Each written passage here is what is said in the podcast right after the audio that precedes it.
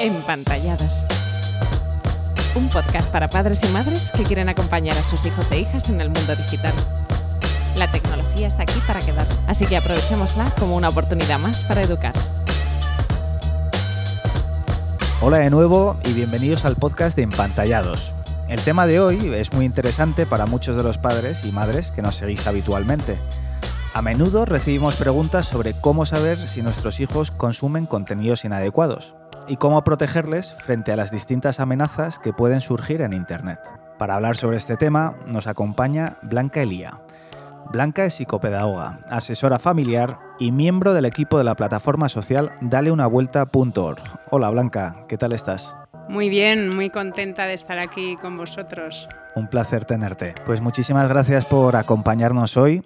Sabemos que este tema preocupa a muchos padres y nos gustaría comenzar el podcast situando la realidad del problema. A veces parece que el riesgo del consumo de pornografía es solo para los hijos de otros. ¿Nos podrías dar algunas cifras? Pues mira, 11 años es la edad media de inicio en el consumo de pornografía esa es la edad de inicio media. Luego, eh, desde 8 años estamos viendo que hay niños que empiezan a consumir, ahora con esto de las tablets por la comunión, etcétera, pues desde 8 años. Pero 11 años es la media. El 90% de los niños entre 8 y 16 años han visitado una web pornográfica. Y uno de cada 10 menores hace sexting, el envío de imágenes ¿no? de contenido sexual. Luego, en los primeros días de confinamiento del 2020, en el primer confinamiento, aumentó un 12% el consumo. ¿no? La principal página web de pornografía eh, hablaba de que eh, había aumentado su, ¿no? su producción entre el 30 y 60%, ¿no? porque ofreció de manera gratuita todo su contenido. Por lo tanto, eh, todo este confinamiento no ha hecho más que empeorar la situación. Estos son algunos de los datos. ¿Y cuáles dirías son las principales consecuencias negativas que puede ocasionar el consumo de pornografía? Bueno, pues por un lado podemos ver el impacto que tienen los adolescentes que pues por el periodo evolutivo en el que están ¿no? y por la incapacidad para gestionar todos los contenidos sexuales explícitos que ven, pues esto se agrava mucho más, evidentemente. Pero ¿qué consecuencias tiene? ¿no? Pues por un lado distorsiona la concepción de la sexualidad, ¿no? una dimensión de la persona tan importante y, una relación ¿no? sexual mm, que si, si, va bien es maravillosa, ¿no? pues la distorsiona absolutamente. ¿Qué, qué, conlleva eso? ¿no? Pues por un lado, favorece estereotipos de género y conductas agresivas en el ámbito sexual. Luego ofrece unas expectativas tan irreales, tan, tan ficticias, ¿no? En cuanto al tiempo, al ritmo, a la manera de relacionarse, que llevan inevitablemente a la frustración, a una autoestima baja, a la ansiedad, ¿no? En las mujeres estamos viendo sobre todo que, se, comparan los cuerpos, que, les lleva a sentirse frustradas, que incluso llegan a operarse ¿no? de, zonas íntimas. O sea, estamos viendo estas eh, cosas ¿no? pues raras. Luego a, dificultad eh, en las relaciones sexuales, ¿no? En la vida real, claro, al, tener esas concepciones tan irreales, pues se banaliza el sexo, se acaba genitalizando la relación sexual, ¿no? Y en definitiva se ve a la mujer como puro objeto, ¿no? que es muy triste. ¿no? En definitiva, el riesgo de la adicción eh, además aumenta enormemente eh, se ha visto, como decía, más acentuado ¿no? con todos los confinamientos, con la semipresencialidad de algunos en los colegios, ¿no? de algunos cursos en edades claves. ¿no? Mm, cada vez nos llaman más padres que se han encontrado pues, dejando a sus hijos solos en casa y que evidentemente se han encontrado con este problema en casa. Las consecuencias cerebrales en la adolescencia ¿no? pues son más notorias, ¿no? a edades más tempranas, evidentemente. En general en los adultos pues eh, la persona se empieza a ver como un bien de consumo, ¿no? Para mi mm, placer y, el placer además es el fin, no una consecuencia. Y deterioramos el concepto de la intimidad, se altera lo bello, lo estético. En definitiva, estamos viendo autoestimas dañadas.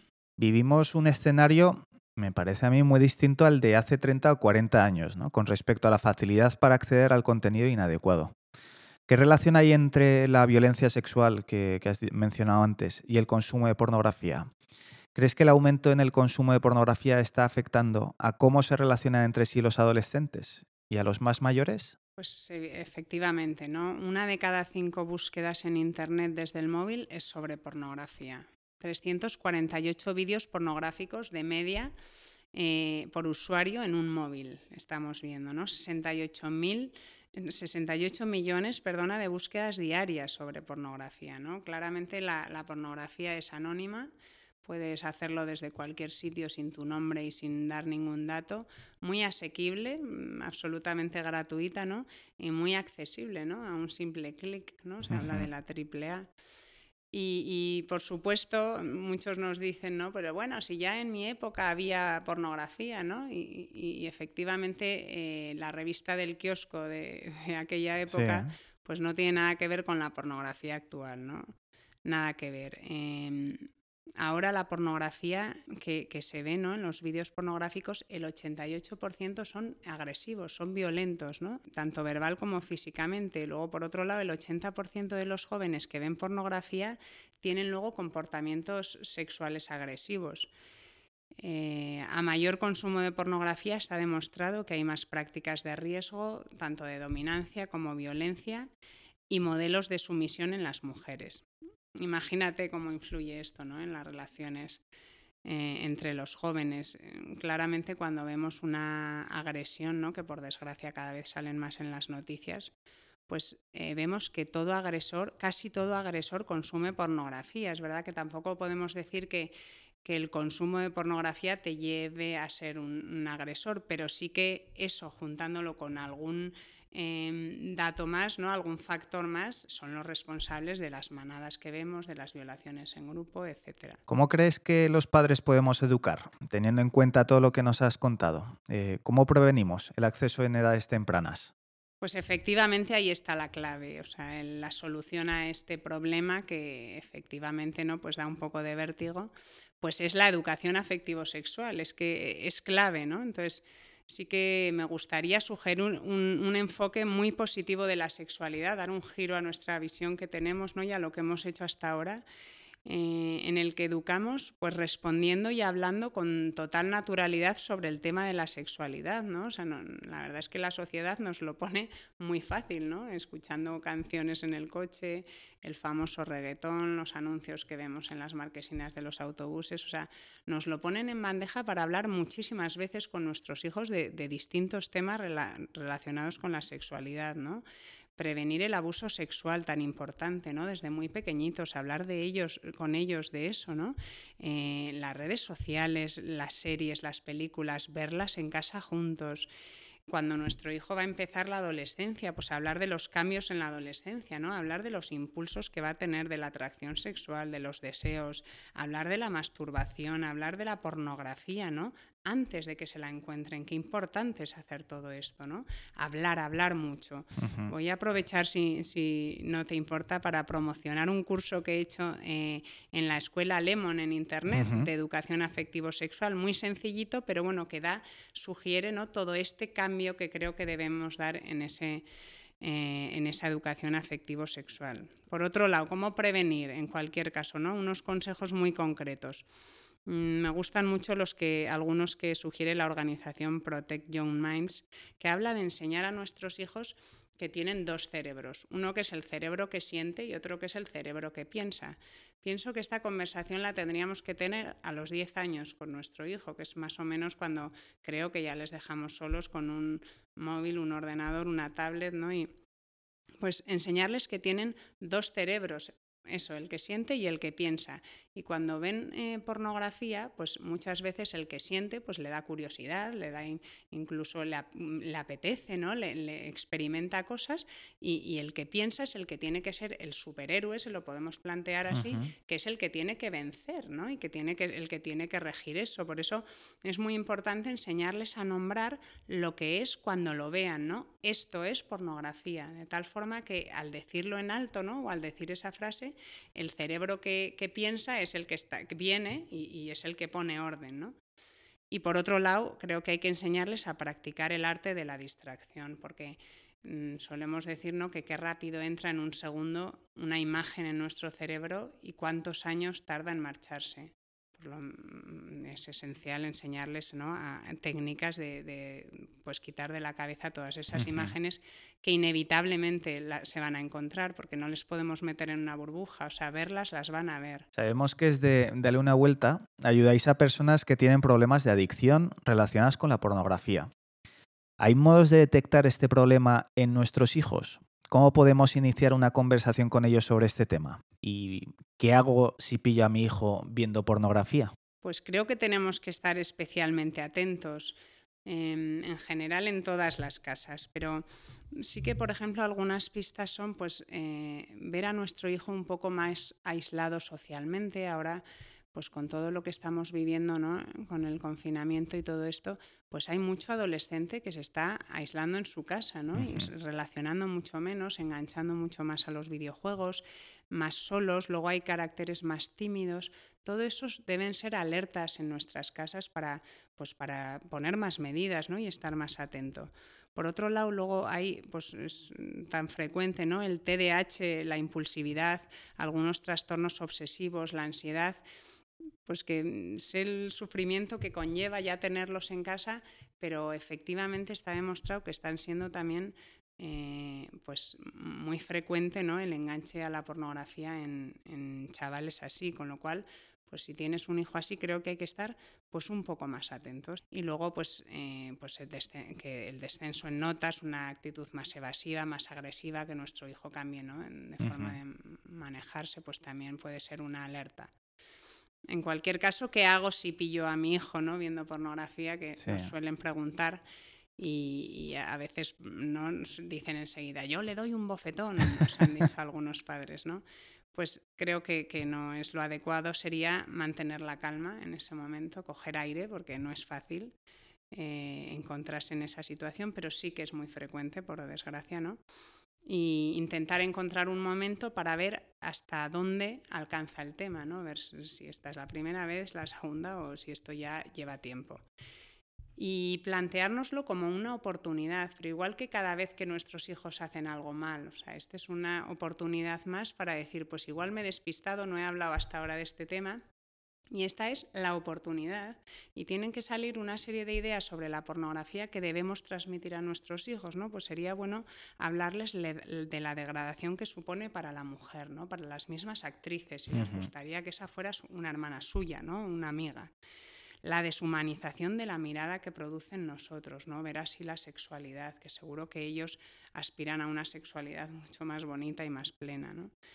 Em, que se vive una sexualidad individualista y consumista, ¿no? Es un placer pero lleno de egoísmo, no, no es una relación sexual, la relación llama a la relación con otro, no, no con uno mismo.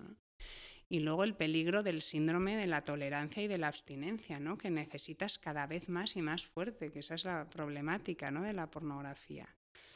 Y luego lo que decíamos antes de que elevan las expectativas sexuales a un punto tan irreal que es que no que, es inevitable que nos afecte, que no nos afecte a nuestro cerebro, con lo cual todo esto lo tiene que saber un niño para luego un chaval al que le pillo, ¿no? Para luego saber pues, si quiere seguir o, o pedir ayuda. Hemos hablado antes de darle una vuelta, una plataforma que lleva más de cuatro años ofreciendo información al público general y ayuda a quienes sufren problemas relacionados con la adicción al consumo de pornografía, así como a prevenir los principales riesgos. ¿Qué es Dale una vuelta y cuáles son vuestros principales objetivos?